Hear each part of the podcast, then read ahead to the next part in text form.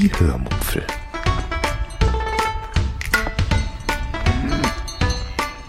Aus dem Tagebuch einer Allgäuerin.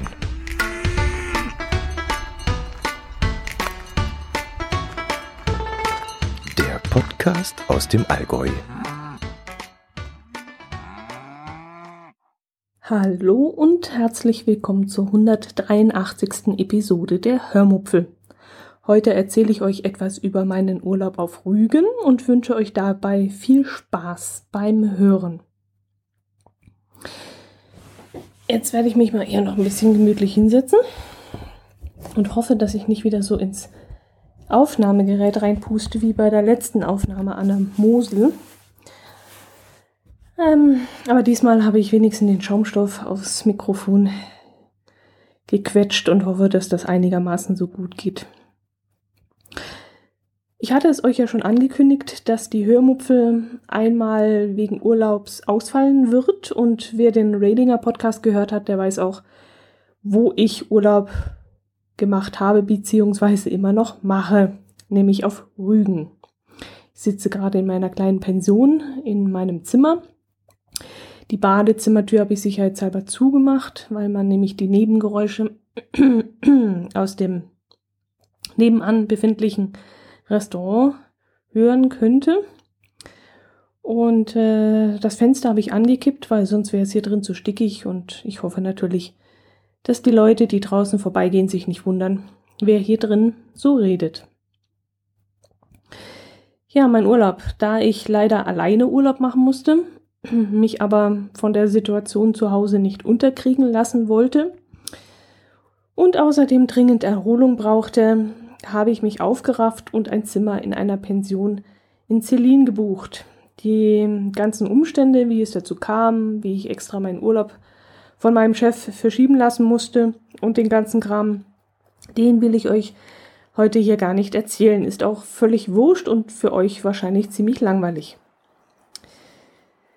Fakt ist, dass ich das Zimmer an einem Sonntag beziehen konnte und ich mir deshalb im Vorfeld Gedanken darüber machte, ob ich vom Allgäu bis nach Rügen in einem Rutsch durchfahren sollte oder ob ich eine Zwischenübernachtung einplanen wollte. Nach langem Hin- und Herwerfen diverser Argumente habe ich mich dann dazu entschieden, auf der Hinfahrt eine Zwischenübernachtung einzuplanen. Deshalb habe ich mir den Streckenverlauf einmal vorher angeschaut und mir einmal ein Etap-Hotel in Dessau und eine Pension auf einem Campingplatz in Kloster Lenin ausgesucht. Auch hier schob ich die Vor- und die Nachteile eine Weile über den Tisch und entschied mich dann schließlich für die Ferienanlage Klause am See im Ortsteil Trechwitz in Kloster Lenin. Das Einzelzimmer kostete 41 Euro, womit es 7 Euro teurer sein sollte als eben dieses Etap-Hotel in Dessau. Aber im Gegensatz, äh, im Gegenzug zum Etap-Hotel sollte es eben sehr, sehr ruhig gelegen sein. Und das war mir doch sehr lieb. Ich wollte, nein, ich brauchte dringend Ruhe. Und da wollte ich eben nicht in irgendeinem Industrieviertel in Dessau in einem doch sehr günstigen, aber eben einem vielleicht nicht sehr ruhigen Hotel übernachten, sondern ich wollte schon etwas abseits wohnen. Ja, und Kloster Lenin bzw. Trechwitz klang doch sehr einsam und sehr verlassen und sehr ruhig. Gut, ich fuhr also am Samstag in der Früh los und kam auch sehr gut voran. Ich hatte vorher einige Podcast-Episoden bevorratet, um die lange Fahrt unterhaltsam füllen zu können. Und irgendwann um 10.30 Uhr, glaube ich, stoppte ich dann in Leipzig, denn ich hatte noch etwas vor. Ich war nämlich schon einmal vor ein paar Jahren in Leipzig bei einem Geocaching-Event und dabei hatte ich mir auch ein wenig die Stadt angeschaut. Allerdings hatte ich eine Kleinigkeit übersehen, nämlich das Völkerschlachtdenkmal. Das war in meiner Sightseeing-Liste so völlig untergegangen. Und als ich dann äh, nach Hause kam, fragten mich dann alle, ob ich denn auch beim Völkerschlachtdenkmal gewesen sei. Und immer wenn ich in den Jahren darauf von Leipzig erzählt habe, fragte mich mein jeweiliger Gegenüber, wie mir denn das Völkerschlachtdenkmal gefallen hätte. Und ich wurde fast wahnsinnig wegen diesem doofen Völkerschlachtdenkmal.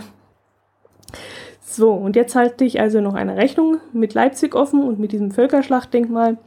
Und da Leipzig auf dem Weg lag und ich Zeit hatte und vor allem keinen Wohnwagen hinten dran, konnte ich ja diesen Schlenker einfach mit einplanen. Ja, und ich fuhr zu diesem verflixten Völkerschlachtdenkmal.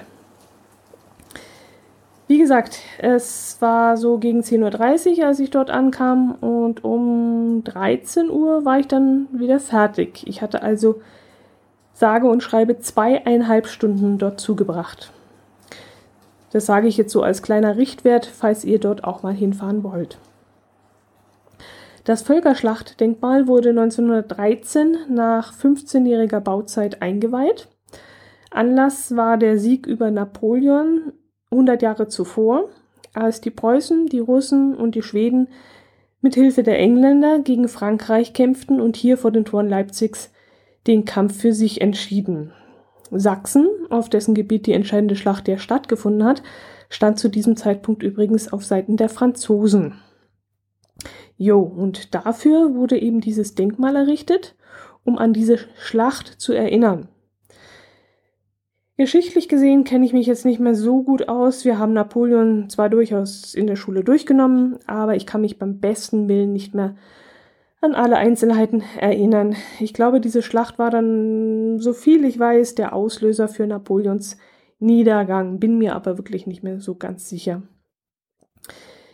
Jedenfalls bin ich nicht aus geschichtlichem Interesse dorthin gegangen, hingefahren, sondern äh, weil ich solche Bauwerke einfach sehr gerne mag. Ich mag zwar nicht den Sinn und Zweck ihrer Errichtung, also diesem ganzen Kriegskram, aber ich mag eben ihre Architektur. Mich beeindrucken einfach solche imposanten Bauwerke ungemein. Ich stehe dann immer staunend davor und so sehr ich diese Erinnerung oder Verherrlichung von Kriegen, von Schlachten, von Kriegshelden ablehnen, so sehr mag ich aber diese riesigen und beeindruckenden Gebäude. Gut, es kam, wie es kommen musste. Ich war auch von diesem Bauwerk sehr beeindruckt. Eine Kollegin hatte mir zwar noch geraten, doch lieber in den Leipziger Zoo zu gehen, anstatt zu diesem toten Stück Stein, wie sie es nannte. Aber da ich eingesperrte Tiere genauso wenig mag wie Kriegsheldentum, habe ich mich dann doch lieber für den toten Stein entschieden. Die Besichtigung kostete dann 8 Euro Eintritt. Das fand ich anfangs etwas teuer und ich war mir nicht sicher, ob ich bereit war, so viel Geld für etwas auszugeben, was vielleicht ziemlich unspektakulär sein würde. Ich wusste ja im Vornherein nicht, was mich erwarten würde. Aber wo ich schon mal da war, konnte ich ja jetzt einfach nicht wieder so fahren. Bloß von außen anschauen war ja auch irgendwie doof. Also bin ich zur Kasse, habe die 8 Euro auf den Tisch gelegt und bin dann doch losgestiefelt. Da an dem Tag herrliches Wetter war und die Sonne schien, bin ich dann sofort dorthin gegangen, wo es hinaufging, also da, wo ich die Treppen vermutete. Ich war aber dann sehr erstaunt, dass ich dort Fahrstühle vorfand. Also in diesem alten Gebäude hätte ich nicht unbedingt mit Fahrstühlen gerechnet. Ja, und jetzt wird's kompliziert. Ich weiß nicht, ob ich alles noch genauso zusammenbekomme, wie es war. Es geht, glaube ich, ein Lift zur Krypta und zum mittleren Außenrundgang hoch. Ob der Lift auch in die in der Sängergalerie hält, das äh, weiß ich jetzt nicht mehr. Also bitte nicht mit mir schimpfen, das äh, ist mir nicht mehr im Gedächtnis. Jedenfalls, jedenfalls muss man vom mittleren Außenrundgang bis zur obersten Aussichtsplattform hochlaufen. Da bin ich mir noch sehr sicher. Und da muss man dann schon sehr gut zu Fuß sein und darf auch keine Raumangst haben, wenn man da hoch will. Mm, es geht eine schmale, enge Steintreppe hinauf und äh, oben auf der Plattform darf man dann auch keine Höhenangst haben. Ja, und das war bei manchen der Besucher nicht unbedingt gegeben, denn äh, ja, was ich da erlebt habe, als ich dort war, das geht echt auf keine Kuhhaut. Leute, die schlecht zu Fuß waren, sind da hochgegangen. Leute mit Höhenangst, die sich dann an der Wand festhalten mussten und sich sofort hinsetzen mussten, als sie die obere Aussichtsplattform erreicht hatten. und eine junge Frau, vielleicht so 20, 25 Jahre alt, die oben fast keine Luft mehr bekam, weil der Aufstieg zu anstrengend für sie gewesen war. Ja, da würde ich mir echt mal Gedanken machen, ob es meiner Gesundheit nicht besser tun würden, würde, wenn ich mal 20 Kilo abnehmen würde. Ich meine, ich will ja echt nicht lästern, ganz und gar nicht, aber wenn ich das Treppensteigen nicht mehr verschnauf und oben fast ein Sauerstoffzelt brauche, dann läuft da echt irgendetwas ganz gewaltig schief. Und ich rede hier wirklich nicht von Schnaufen oder Prusten, sondern von nach Luft ringen und nach Japsen. Naja, mich geht's nichts an, aber hm, gut. Ich war dann also auch irgendwann oben und konnte dann von zwei verschiedenen Ebenen aus den tollen Blick über die Stadt genießen. Oben gibt es dann auch ein paar Tafeln, auf denen aufgezeichnet ist, was man da so in der Ferne alles sehen kann. Witzig fand ich dann auch, dass irgendwo das Stadion vom Leipziger Fußballverein zu sehen sein sollte. Ich es aber trotzdem nicht fand. Also entweder war die Darstellung ziemlich ungenau oder der winzig kleine Fußballplatz, den ich da rechts von dem eingezeichneten Ort sah, war dann wirklich das Fußballstadion, was ich mir aber ehrlich gesagt nicht vorstellen kann, äh, denn es sah schon sehr klein aus für so, ja, ein wichtiges Stadion. Egal, die Aussicht jedenfalls war sensationell. Mm, auf dem Rückweg von der Aussichtsplattform konnte ich mir dann Zeit lassen. Ich trinke mal jetzt einen Schluck. Entschuldigung.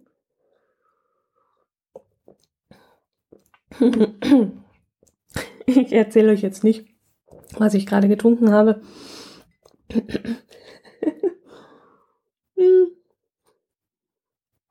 Die Mosel lässt grüßen. Jo, ähm, genau, auf dem Rückweg von der Aussichtsplattform habe ich mir dann Zeit gelassen.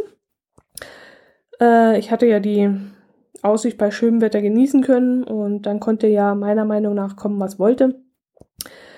Ähm, Im Inneren war ich dann vor Regen geschützt, aber es regnete dann auch nicht mehr. Im Gegenteil, ich schwitzte ganz schön in meiner langen Hose, die ich morgens im kalten Allgäu sicherheitshalber angezogen hatte. Das Tollste, was ich in dem Gebäude erlebt habe, kam dann auf dem Rückweg von der Aussichtsplattform. Nein, ich meine dann in diesem Fall nicht die dusseligen Menschen, die euch jetzt vielleicht in den Kopf kommen, die nicht lesen konnten. Dazu komme ich aber gleich noch später. Sondern, äh, nee, es war die Akustik in der Stifterkuppel. Jetzt habe ich es wieder. Ähm, läuft man nämlich von der oberen Aussichtsplattform runter zur nächsten Ebene, landet man in der Kuppel des Gebäudes. Was wird das ungefähr Durchmesser haben? Ich bin schlecht im Schätzen. Ich würde sagen, vielleicht so 10 Meter vielleicht. Und dort befinden sich drei Durchgänge. Ein Durchgang führt zur Aussichtsplattform, an der eine Ampel den One-Way-Verkehr regelt. Äh, also ein paar Minuten dürfen die Leute raufgehen und ein paar Minuten dürfen die Leute von unten runter, äh, von oben runter gehen. Dann gibt es einen anderen Durchgang, der führt zur Treppe, die hinuntergeht. Und in einem dritten Durchgang kommt die Treppe von unten rauf. Und das ist sehr praktisch, weil sich die Besucher dann in dem engen Gang nämlich nicht entgegenkommen, weil sie dann nämlich gar nicht aneinander vorbeikämen, weil der Gang so eng ist. Gut, in der Kuppel machte ich dann eben ein kleines Päuschen, weil mir nämlich was aufgefallen war, die Akustik. Als ich nämlich am anderen Ende der Kuppel stand, also gegenüber dem Aufgang, wo die Besucher von unten die Treppe heraufgeschnauft kamen, da fielen mir zwei Dinge auf. Erstens, laufen gerade Leute an meinem Fenster vorbei. Erstens hörte ich das noch so leiseste Schnaufen, das noch so leiseste Flüstern, in einer unverhältnismäßigen Lautstärke. Und zweitens hörte ich die Geräusche nicht vor mir, wo der Aufgang war, sondern hinter mir. Die Töne prallten also hinter mir ab und kamen erst dann vielfach verstärkt zu mir zurück. Und das war unglaublich cool.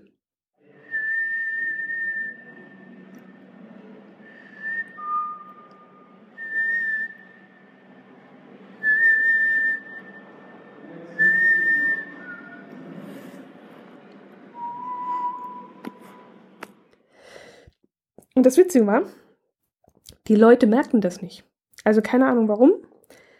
Das musste ja auf der anderen Seite genauso sein. Also dort musste ja die gleiche fantastische Akustik herrschen wie auf meiner Seite.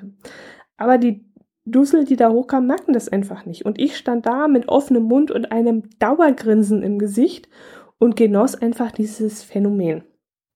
Die Leute kamen die Treppe hoch, schnauften ganz leise und ich hörte das in einer Lautstärke, als hätte jemand die Lautsprecher lauter gestellt. Dann flüsterten sie sich was zu und ich hörte es, als würde jemand im Konzertsaal auf einer Bühne stehen. Als ein Mann nämlich seiner Frau etwas wegen der Ampel zugeflüstert hat, wie diese dann funktioniert, weil die Männer müssen ja den Frauen äh, erklären, wie Ampeln funktionieren, antwortete am anderen Ende ein junger Mann, dass man an der roten Ampel warten müsse. Und beide wunderten sich in diesem Moment eben nicht, dass sie sich verstanden hatten, obwohl der erste Mann nur geflüstert hatte. Also das war echt irre und ich habe das so mit einem gewissen Abstand beobachtet und hätte mich kringelig, kringelig lachen können. Mhm. Irgendwann hatte ich mich dann aber wieder gefangen. Naja, eigentlich wurde ich abgelenkt, denn ich beobachtete in diesem Moment die Leute, die natürlich trotzdem bei roter Ampel die Treppe hinaufliefen und hörte dann natürlich das Gezetere aus dem Gang heraus, das dann in diesem Treppenaufgang eben herausbrach, als der Gegenverkehr nicht vorbeikam. Und das gleiche passierte natürlich auch dort, wo die Leute den Abgang hinaufgelaufen waren, anstatt den richtigen Aufgang zu nehmen. Also da greife ich mir innerlich immer echt an den Kopf und denke mir, können die alle nicht lesen? Nee, ich glaube, das Problem ist nicht ihre Dusseligkeit oder dass sie das nicht lesen können, sondern ich denke, es ist eher, eher diese Ich-Bezogenheit. Dieses Ich bin alleine auf dieser Welt, das immer mehr Menschen verinnerlicht haben. Da kenne ich noch ein Beispiel. Da standen zum Beispiel fünf, sagen wir mal, nicht ganz so schlanke Menschen an einer ähm, Verengung der Sängergalerie. Die standen dort dort, nicht drei Meter weiter, wo es breiter war. Nein, die standen dort an der Verengung, wo die Galerie vielleicht nur circa ein Meter breit war. Und glaubt ihr, die würden dann Platz machen? Nein, denn sie sind ja alleine auf der Welt. Und es gibt ja gar keine anderen Menschen um sie herum. Also will da ja auch keiner an ihnen vorbei. Ach, sowas macht mich echt wahnsinnig, wenn, wenn, wenn die Leute glauben, um sie herum existiert keine Welt, da dreht die Welt sich nicht weiter. Ach je. Ja, aber das interessiert euch jetzt vermutlich gar nicht. Oh, ich quatsch wieder ein Zeug. Gut. Weiter geht's. In der Ruhmeshalle, die man seltsamerweise durch einen anderen Eingang erreicht, also man muss erstmal raus, ums Eck rum und dann wieder rein, stehen vier riesige Figuren. Und diese Figuren sollen die Tapferkeit, die Glaubensstärke, die Volkskraft und die Opferbereitschaft darstellen. Und diese Figuren muss man unbedingt, unbedingt gesehen haben. Die sind echter Wahnsinn. Sie sind zwar nur neuneinhalb Meter hoch, aber der Fuß einer dieser Figuren ging mir schon bis zur Brust. Und wenn man so daneben steht, ist das wirklich sehr, sehr imposant. Eine Figur stellt zum Beispiel eine Frau dar, die zwei ja, man kann nicht mehr sagen Babys, es sind schon Kinder, säugt. Und eine andere Figur zeigt einen alten Mann, der einen jungen Mann in seinem Schoß sitzen hat. Und das hat alles eine Bedeutung. Ich habe jetzt noch nicht nachgelesen, worum es da ging. Aber das werde ich noch, wenn ich dann wieder daheim bin. Das interessiert mich. Hm, nebenan ist da noch ein kleines Museum, das ein paar mehr oder weniger interessante Ausstellungsstücke zu dieser Völkerschlacht um Napoleon zeigt. Das Interessanteste von allem ist ein Video, das ich sehr witzig aufgemacht fand. Da sind nämlich die Fernsehnachrichten nachgestellt worden, also so ähnlich wie die Tagesschau zum Beispiel. Und da redet eine Nachrichtensprecherin auf eine Art, als sei die Völkerschlacht gerade erst vor wenigen Minuten zu Ende gegangen. Und dann schaltet sich auch noch so ein Außenreporter ein, der sich auf dem Schlachtfeld befindet und einen General oder sowas ähnliches interviewt. Und das fand ich mal so richtig witzig. Das fand ich eine tolle Idee und es war sehr gut gemacht. Und äh, ja, damit wurde einfach Geschichte greifbarer und vor allem merkbarer gemacht. Ich habe ja echt ein Problem damit, mir Zahlen und Fakten zu merken. Das war schon immer so. Das liegt jetzt nicht an meinem hohen Alter, sondern damit äh, hatte ich schon früher als Schülerin Probleme. Ich merkte mir alles bis zur nächsten Schulaufgabe und dann hatte ich es auch schon wieder vergessen. Aber durch das Video sind mir dann doch so, ja, die ein oder andere Information hängen geblieben, die ich euch jetzt eben erzählt habe. Und ja, das war ja schon mal nicht schlecht, oder? Gut, nachdem ich das Völkerschlachtdenkmal dann angeschaut hatte, konnte ich weiter Richtung Norden fahren und eben meine Zwischenübernachtung ansteuern, von der ich euch ja schon erzählt habe. Am nächsten Tag ging es dann nach Rügen, wo ich dann bereits um 11 Uhr ankam. Weil ich mein Zimmer erst ab 14 Uhr beziehen konnte, stoppte ich dann gleich einmal bei Karls Erlebnisdorf. Davon habe ich euch in der Hörmuffel, glaube ich, schon mal erzählt. Das ist ein furchtbar kommerzieller und furchtbar kitschiger und riesiger Laden, in dem man zu dieser Jahreszeit alles rund um die Erdbeere kaufen kann. Also Erdbeermarmelade, Erdbeerlikör, Erdbeerwein, Erdbeerseife, Erdbeerbonbons, Erdbeerkaffeegeschirr. Und darüber hinaus gibt es dann noch eine Menge Kitsch made in China, also irgendwelche Gartendeko, Wohnaccessoires, Souvenirs. Also ich kann mich dort ewig aufhalten und durch die Gänge schlendern und wirklich, es gibt so viel zu gucken dort. Und man muss schon wirklich aufpassen, dass man da nicht den halben Laden leer kauft. Vor allem das Konzept finde ich sehr interessant. Also wie die Ware dort präsentiert wird. Ähm, ja, aber das führt jetzt hier zu weit. Ich habe mir dann erstmal Notizen gemacht, was ich eventuell auf der Heimfahrt noch einkaufen möchte. Ich hoffe, ich kann dem widerstehen. Dann habe ich dort noch zu Mittag gegessen, hinterher noch einen Erdbeerkuchen gegessen, der zwar nicht besonders günstig war, mit, glaube 3,95 und 80 Cent die Sahne drauf. Und dann konnte ich endlich meine Unterkunft für die nächsten 13 Tage anfahren, denn es war schon gegen 2 Uhr. Und meine Unterkunft ist wirklich eine richtig tolle Pension am neuen Siener See in der Nähe von Zelin. Auch hier weiß ich leider nicht mehr, wie ich ausgerechnet auf diese Unterkunft kam, aber es war wirklich ein echter Glücksgriff. So schön habe ich schon lange nicht mehr gewohnt. Ein klein würde ich gar nicht mal sagen, ein mittelgroßes, reddachgedecktes Haus mit einem riesigen Grundstück drumherum, direkt am See, mit Hühnern und Pferden im Garten, einem Holzstadel, in dem man seine Fahrräder unterstellen könnte, und einem kleinen Restaurant, in dem man nachmittags leckeren Kuchen bekommt und abends sehr, sehr, sehr gut essen kann. Es ist wirklich Ach, es ist ein Traum. Traumhaft gelegen, es ist wunderschön und ich kann nur in den höchsten Tönen schwärmen. Mein Zimmer ist wohl 2014 renoviert worden, ist also in sehr gutem Zustand. Es ist allerdings sehr, sehr klein. Zu zweit wäre man sich da echt im Wege umgegangen. Da wäre es schon arg eng gewesen. Da hat man dann sogar im Wohnwagen das Gefühl, mehr Platz zu haben, weil man im Wohnwagen alles wesentlich praktischer angeordnet hat. Aber hier alleine so, damit komme ich ganz gut klar. Und das Bad ist im Verhältnis zum Schlafraum sogar richtig schön groß. Gleich neben meinem Schlafraum liegt, wie gesagt, mein Bad und dahinter die Küche des Restaurants.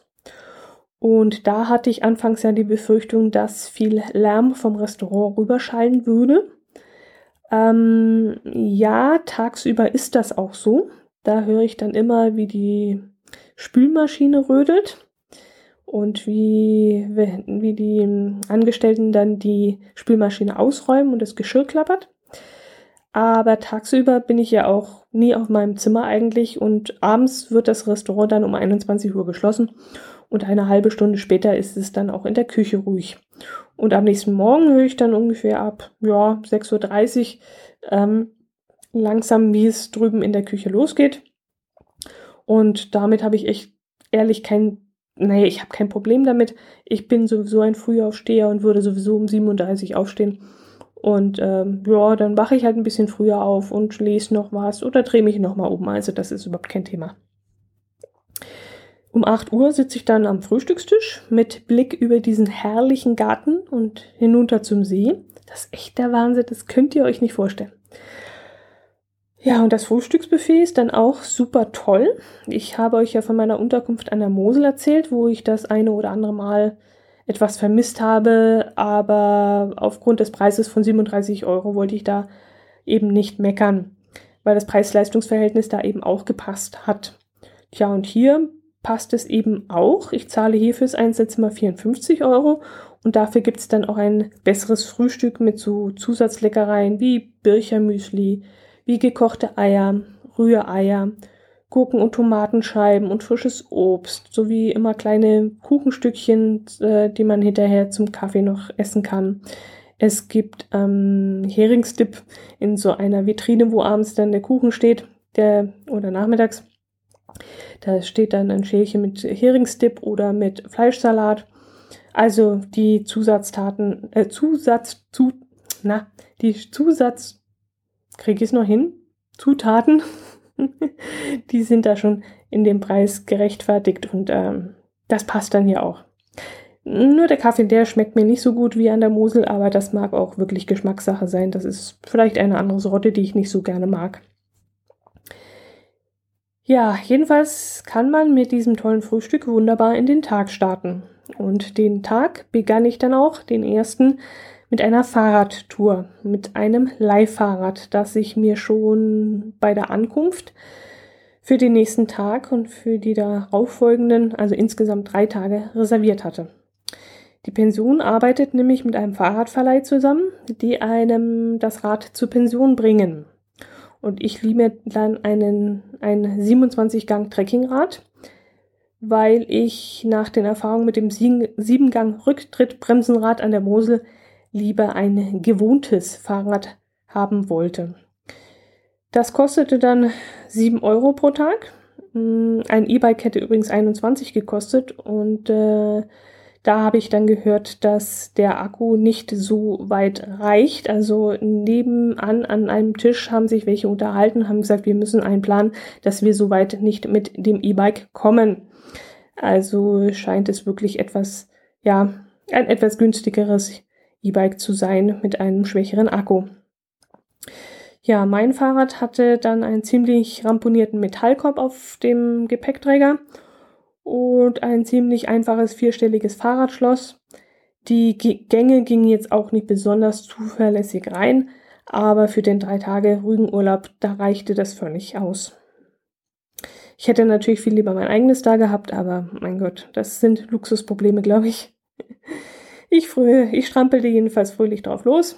Die Sonne schien am ersten Tag auch, es war warm und ich fuhr Richtung Selin.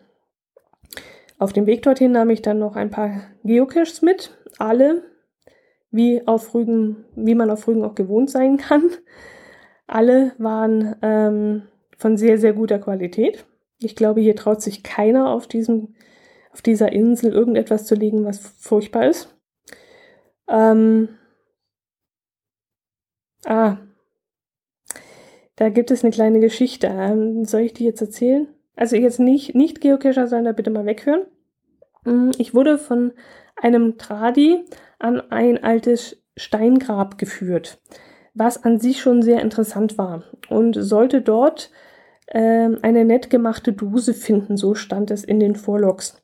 Doch als ich mich da so in das Gebüsch geschlagen habe, mm, mit einem Seitenblick immer zu meinem Fahrrad, das ich dort an der Grabstelle abgestellt hatte. Da sah ich aus dem Augenwinkel etwas zu Boden fallen, was eine ziemlich große Krähe oder so etwas ähnliches. Ich habe es nicht genau erkannt, was das für ein Vogel war, aber ich glaube, es war eine Krähe vom, vom Ton her, aus luftiger Höhe fallen lassen hat. Ich hatte eine ähnliche Situation schon einmal erlebt. Damals war das eine Schlange gewesen, die einen Raubvogel verloren hatte. Und in diesem Fall schreckte ich jetzt natürlich auch furchtbar auf und furchtbar zusammen. Und weil ich eben nicht gesehen hatte, was das war, was da in ungefähr drei Meter Entfernung von mir auf den Boden fiel, habe ich in diesem Moment lieber das Weite gesucht. Da bin ich dann doch voll Feigling. Und da konnte mir die Dose dann gestohlen bleiben. Ja, das war Geocaching. Apropos Vogel, äh, greife ich dem einfach auch mal vor.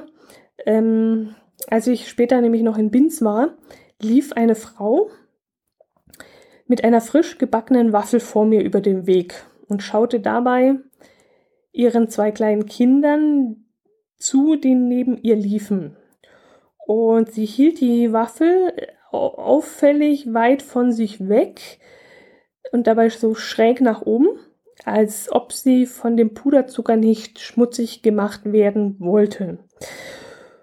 Und ich dachte mir in diesem Moment schon, die Waffel so hochheben wie auf dem Präsentierteller, Tussi, das kann schief gehen. Tja, und so war es dann auch. Der Dame konnte man dann auch wirklich nicht mehr helfen. Logischerweise machte sich das nämlich eine Möwe zunutze und zack hatte sich das Mistvieh dann tatsächlich die Waffe gegriffen. Und das Witzige dabei war, die Möwe hatte die Waffe gleich wieder fallen lassen und schaute dann etwas irritiert zwischen der Waffel und der Frau hin und her. Und so wie es aussah, konnte man fast glauben, sie wunderte sich sogar ein wenig in diesem Moment, weil die Frau offensichtlich keine Lust hatte, sich die Beute wieder zurückzuholen. Also Möwen haben ja keinen Gesichtsausdruck, aber ich könnte schwören, die Möwe guckte doch ziemlich verdutzt in dem Moment, dass die Frau so gar nicht um ihre Waffel kämpfen möchte. Ja, und wie aus dem Fernsehen fingen die beiden kleinen Kinder dann natürlich zu heulen an und die Mutter, es war echt wie im Fernsehen bei so einem schlechten Drehbuch, schimpfte dann auch noch mit den Kindern, sie seien schuld, weil die Mutter ja immer auf sie acht geben müsste, weil die Kinder immer so trantödelig rumlaufen würden. Ja, sorry. Ihr seid mir jetzt bestimmt nicht böse, wenn ich da innerlich nur hämisch gegrinst habe, oder? Also, da kann man echt nicht helfen. Mm, in Celine bin ich dann, also zurück zu Celine. Ich war ja auf dem Weg zu, nach Celine in Sinilin bin ich zur Seebrücke gelaufen und äh, natürlich auch wieder bis zur Spitze der Brücke spaziert. Ich liebe ja Seebrücken, also ich finde das herrlich und am liebsten ist es mir dann, wenn so eine richtig steife Prise dann noch geht. Brise? Prise? Brise. Genau, so ist es richtig. Und, und man dann richtig durchgepustet wird, wenn man da rausläuft. Also das finde ich herrlich. Ach so, da war auch was Interessantes. Ähm, vor der Seebrücke in Celine gibt es einen Glasschrägaufzug, der Menschen, die schlecht zu Fuß sind, vom Straßenniveau bis zum Brückenlevel runterbringt. Und dieser Schrägaufzug musste dieses Mal aber gewartet werden und wurde deshalb komplett ausgebaut und nach Österreich, genauer gesagt nach Vorarlberg gebracht. Und das fand ich schon mal sehr witzig, denn Vorarlberg bzw. die Firma Doppelmeier, die mir natürlich auch ein Begriff ist, ist ja nicht weit von uns entfernt. Und witzig fand ich dann auch, dass das Touristenamt von Celine für diese Zeit einen kostenlosen Shuttle eingerichtet hatte, mit dem die Leute nach unten gefahren wurden. Also da fährt tatsächlich ein Sprinter die Leute vom dritten Stockwerk den Buckel runter und auch wieder hinauf. Und diesen Aufwand und diese Kosten, das finde ich schon, das finde ich schon der Hammer. Also, dass sie da auch nicht irgendwie 50 Cent oder so verlangen oder so. Nee, ganz kostenlos. Wobei ich sagen muss, die Treppenstufen, die dort runtergehen, die sind schon sehr eng und steil. Also, das erinnert schon sehr an eine Hühnerleiter. Also, ja, okay, ist vielleicht auch eine Vorsichtsmaßnahme, dass sich da niemand verletzt. Gut, nach der Seebrücke ging es dann für mich weiter nach Binz, wo ich im Gosch zu Mittag gegessen habe.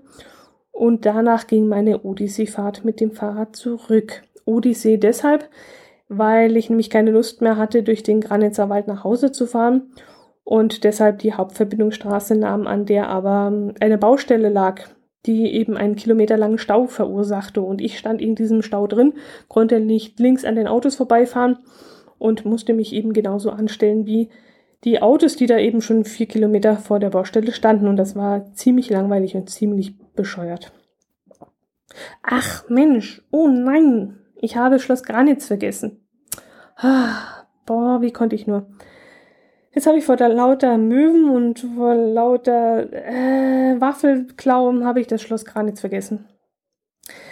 Auf dem Weg nach Binz war ich ja noch auf Schloss Granitz, genau. Das muss ich euch noch erzählen. Mm, ich war ja schon öfter auf Rügen, habe also schon einiges angeschaut. Aber bis ins Schloss Granitz hatte ich es bis jetzt noch nicht geschafft. Vors Schloss ja, aber ins Schloss bin ich noch nicht reingegangen. Tja, wie soll ich das jetzt euch beschreiben? Vielleicht meine Vorstellungen, meine Vorurteile zuerst.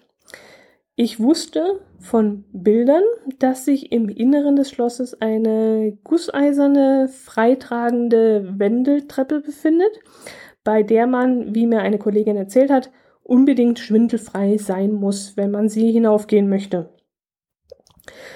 Ja, mehr wusste ich, glaube ich, eigentlich nicht. Nein. Gut. Ich bin also rein, wegen dieser Treppe, bin ich in dieses Schloss gegangen und schluckte dann schon etwas, als ich nämlich 6 Euro bezahlen sollte. Hm, Rabatt auf die Kurkarte gab es leider nicht. Jo, und dann durfte ich für mein Geld erst einmal das Erdgeschoss und die erste Etage anschauen.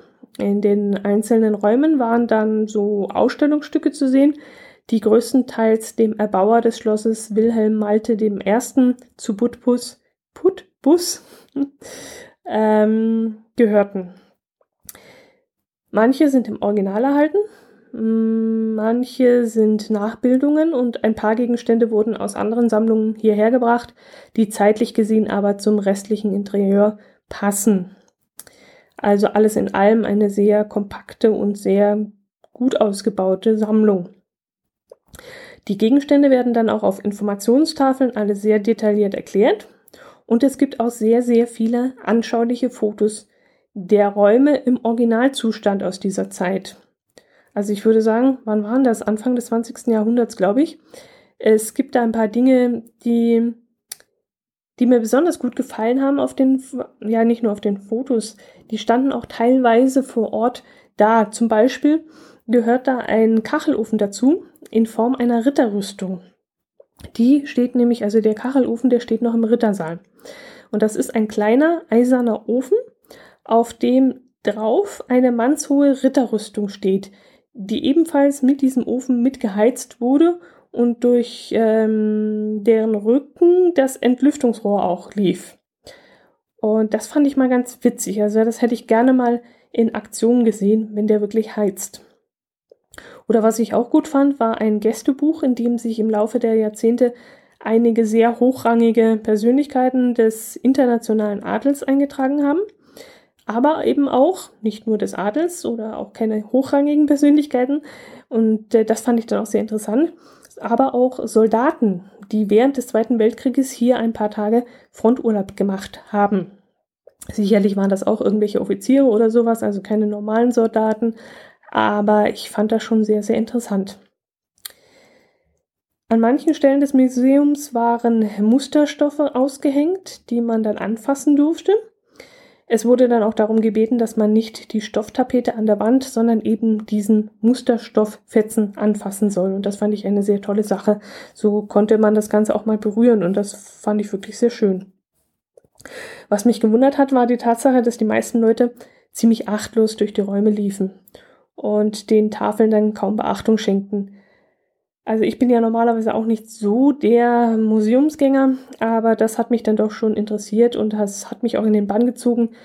Also ich, ich weiß es nicht, ob ich sonst vielleicht durchgelaufen wäre. Ohne, nein, wäre ich nicht. Mich hat es einfach interessiert. Ich habe die erste Tafel gelesen und da war ich eigentlich schon im Thema drin und war wirklich sehr interessiert daran. Ja, aber vielleicht wollten die anderen einfach nur alle auf den Turm. So wie ich eben anfangs auch. Ja, Turm, da bin ich dann auch hin und mutig wollte ich dann gleich die Treppe hochstürmen. Wer mich kennt, weiß, dass ich solche durchsichtigen, durchlässigen Treppenstufen nicht mag und dass ich schon das eine oder andere Mal eine Besichtigung mittendrin abbrechen musste, weil ich mich nicht weitergetraut habe. Aber hier bin ich doch mutig losgestürmt und wurde dann doch ziemlich unfreundlich ausgebremst. Denn am Treppenende saß ein Typ, der zusammen mit seinem Kollegen am anderen Ende der Treppe, nämlich oben, dafür sorgte, dass immer nur One-Way gelaufen wurde. Also immer abwechselnd durften ein paar Leute hochlaufen und wenn die dann oben waren, durften wieder welche runterlaufen. Die beiden Männer waren also die lebenden Ampeln, wenn man es so sehen will. Ja, cooler Job, wenn ich es mir recht überlege. Da so rumsitzen und die Leute dirigieren, delegieren. okay, irgendwann durfte ich dann auch hoch und weil sich ein Mann vorgedrängelt hatte, auch wieder sowas, also unglaublich, hat sich also ein Mann vorgedrängelt und den trieb ich dann vor mir her und weil ich es eilig hatte und wirklich gucken wollte, dass ich da schnell hochkomme, habe ich den ziemlich geschmeidig, mit einem geschmeidigen Tempo habe ich den da vor mir hergetrieben. Und ja, der arme Mann wurde wirklich, ähm, ja, Entschuldigung, aber wenn ich daran noch denke, wie der da hochgeschnauft ist und mit hochruppendem Kopf da oben ankam. Tut mir leid, selbst schuld. Wenn er so dumm ist und sich vordrängelt, dann, ähm, ja. Der hatte ein bisschen Angst vor mir, glaube ich. jo, und oben dann bot sich uns ein spektak spektakulärer Blick. Oh, ich muss was trinken, ehrlich. Ich kriege beinahe Lachanfall. Hm. Ich sehe den Mann noch vor mir. Es war unglaublich. Ja, oben hatten wir dann wirklich einen spektak spektakulären Blick. Es war echter Wahnsinn. Also Leute, wenn ihr mal auf Rügen seid, gebt euch das. Man guckt von dort oben, von diesem Turm auf Schloss Granitz echt über, über die ganze Insel. Also man guckt übers Mönchsgut, man guckt über die Ostsee, man guckt rüber nach Bergen, zu den Kreidefelsen, die kann man sehen. Prora kann man natürlich sehen, das KDS-Gebäude, das sieht man hervorragend. Binz natürlich auch. Die ganzen Seen drumherum, den Schmachtersee, also wirklich ein Traum. Also ein Traum, Traum, Traumblick. Das war echt das Highlight des Tages. Ja, und ich hätte es beinahe vergessen, euch zu erzählen. Also es ist ja auch ein bisschen dämlich. Ja, aber jetzt wirklich ist Schluss. Das nächste Mal äh, erzähle ich euch von weiteren Unternehmungen auf Rügen. Ich hoffe, ihr hattet ein wenig Spaß daran und ähm, konntet auch ein bisschen heraushören, dass das wirklich meine absolute Lieblingsinsel ist. Gut, kann ich leicht sagen, so viele habe ich jetzt auch noch nicht angeschaut. Ähm, also zum Beispiel Sylt war ich noch nicht oder so. Also das ist auf jeden Fall auch mal eine Reise wert. Aber Usedom hat mich bei weitem nicht so fasziniert wie eben Rügen. Und ähm, auch Fehmarn und so. Ja, ist schön, aber Rügen ist wirklich ein Traum. Gut, aber wie gesagt, in der nächsten Episode werde ich euch davon bestimmt noch ein bisschen mehr erzählen können. Danke, dass ihr zugehorcht habt, dass ihr euch dafür interessiert habt und ähm, macht es gut bis zum nächsten Mal. Ich wünsche euch ein fantastisches Wochenende, eine fantastische Woche, bleibt gesund und jo, hört auch nächste Woche wieder rein. Servus. Hallo, hier bin ich nochmal. Ich habe noch einen kleinen Nachtrag. Der Marco vom Camping Caravan Podcast und ich, die Hörmupfel, wollen nämlich ein kleines Hörertreffen veranstalten. Dieses findet am 5. August 2017 im Großraum Kempten statt. Wir werden dort an einer Lokalität Grill aufstellen, Grills aufstellen und werden dort gemütlich grillen. Wie das Ganze stattfindet, wo es genau stattfindet, das erfahrt ihr, wenn ihr euch dort anmeldet, nämlich direkt bei mir unter die-hörmupfel.gmx.de. Mupfel, äh, Hörmupfel mit OE dann geschrieben. Ähm, die Teilnehmerzahl ist begrenzt auf 30 Personen. Und es sind inzwischen schon 12 oder 14 Personen angemeldet. Und deshalb wird es sinnvoll sein, wenn ihr kommen wollt, das noch möglichst schnell anzumelden. Ja, wie gesagt, am 5. August ab 14 Uhr. Es würde mich sehr freuen, wenn ihr euch äh, melden würdet, wenn ihr kommen würdet. Und wir werden das ganz gemütlich da angehen lassen. Für Getränke ist gesorgt, für Beilagen werde ich auch sorgen. Und jeder, der kommen möchte, müsste dann halt sein Fleisch selber mitbringen, je nach Geschmack, was er da äh, gerne haben möchte. Es wird zwei Grills geben, einen für Vegetarier und einen für Fleischesser. Und ähm, ja, für etwas Unterhaltung schauen wir mal, ob wir da auch sorgen können. Ja, dann würde ich mich freuen, wenn ihr euch meldet, wenn da draußen noch jemand ist, der an diesem Wochenende Zeit hat und vorbeikommen möchte. Ein gemütliches Zusammensitzen, kein großes Bromborium. Ob wir das Aufnahmegerät laufen lassen, ja, durchaus könnte sein. Aber das sehen wir dann, das entscheiden wir spontan. Da könnte auch durchaus sein, dass es äh, gar nichts passiert. Also, werden wir sehen. Wie uns das gefällt, ein ganz lockeres Zusammenkommen einfach. Jo, das war's. Meldet euch 5.8. 14 Uhr Raum Kempten, Großraum Kempten und dann erfahrt ihr alles Nähere unter der E-Mail-Adresse die-hörmupfel.gmx.de. Macht es gut bis dahin und Servus.